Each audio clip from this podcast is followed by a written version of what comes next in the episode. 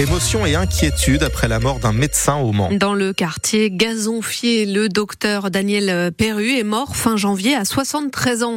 Il exerçait toujours dans son cabinet avec deux autres généralistes et à la tristesse de ses patients se mêle aussi l'inquiétude que partagent de nombreux Sartois. Qui les soignera désormais?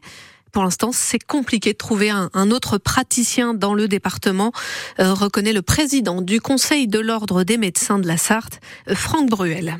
À l'heure actuelle, euh, nous avons un nombre de médecins qui continue à diminuer plus doucement qu'auparavant, mais qui continue à diminuer et nous devons être autour de 320-330 médecins généralistes répartis sur le département. La problématique, c'est qu'on ne peut pas diriger vers un médecin en particulier, puisque ceux qui restent sont de plus en plus saturés. Donc c'est vrai que même si les gens sont insatisfaits, on n'a pas beaucoup de propositions à donner. Depuis que je suis président, ça fait presque six ans, on en parle, euh, et on s'aperçoit que depuis six ans, il n'y a pas eu d'évolution. C'est-à-dire qu'en fait, toutes les décisions qui sont prises, on a l'impression qu'elles vont à l'encontre. On s'aperçoit qu'il y a encore moins de médecins qui rentrent en deuxième année. Euh, ce qui va être important, c'est qu'un jour, il y a un ministre qui décide enfin de prendre ça en main il faut faire un plan d'avenir pour relancer euh, la prise en charge de nos concitoyens. Franck Bruel qui quitte ses fonctions au Conseil de l'Ordre des médecins. Un ou une nouvelle présidente doit être élue dans les prochains jours. Les pompiers sont intervenus euh, à Sablé-sur-Sarthe un peu après 5 heures du matin. Ils ont éteint deux feux de voiture place euh, du marché au port. Trois jeunes hommes sont jugés à partir d'aujourd'hui devant les assises de la Sarthe. Ils sont soupçonnés d'avoir participé à une rixe mortelle rue des Sablon au Mans. C'était le soir du 31 décembre 2020. Un jeune homme de 18 ans meurt poignardé. L'un des accusés est soupçonné d'avoir porté les coups de couteau, les deux autres d'avoir frappé la victime ou de ne pas être intervenu. La fête foraine de La Flèche s'est installée ce week-end. C'est la première de la saison en Sarthe, la seule aussi qui peut encore euh, poser ses manèges en plein centre-ville. Reportage dans le journal de 9 heures. Finalement, les, les, fauteuils roulants ne vont pas être si bien remboursés que ça.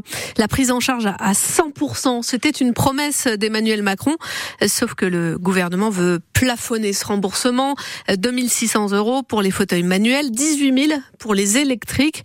Ça met en colère Stéphanie Simon, euh, représentante départementale et régionale de l'APF France Handicap. Ah non, parce que la, base des fauteuils, euh, c'est bien au-dessus. Moi, par exemple, mes fauteuils, euh, mon fauteuil manuel est euh, là actuellement, il est à 5000 euros.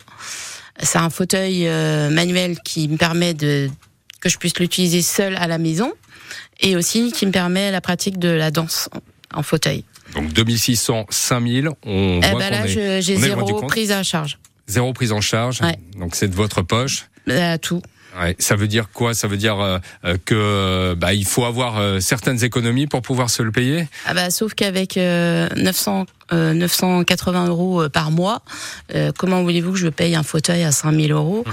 voire un électrique, parce que moi j'ai besoin d'un électrique pour sortir dehors à l'extérieur, et il coûte 35 000 euros. Si la loi passe, j'ai zéro prise en charge. Une pétition d'APF France Handicap recueille déjà près de 60 000 signatures en ligne sur ce sujet.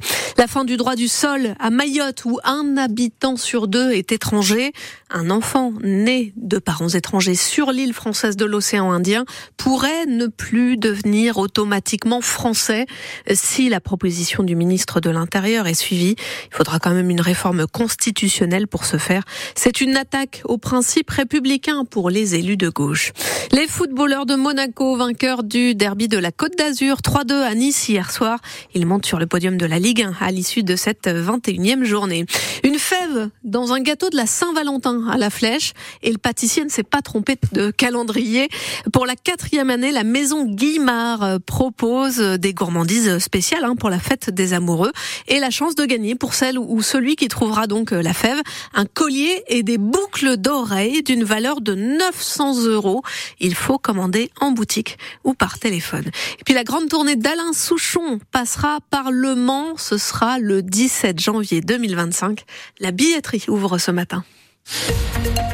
8h35 sur France Bleu Maine. Grégory Régnier, nous, on va voir euh, des éclaircies cet après-midi. Oui, pas de quoi faire la rumba dans l'air pour reprendre le titre d'une chanson euh, de Souchon.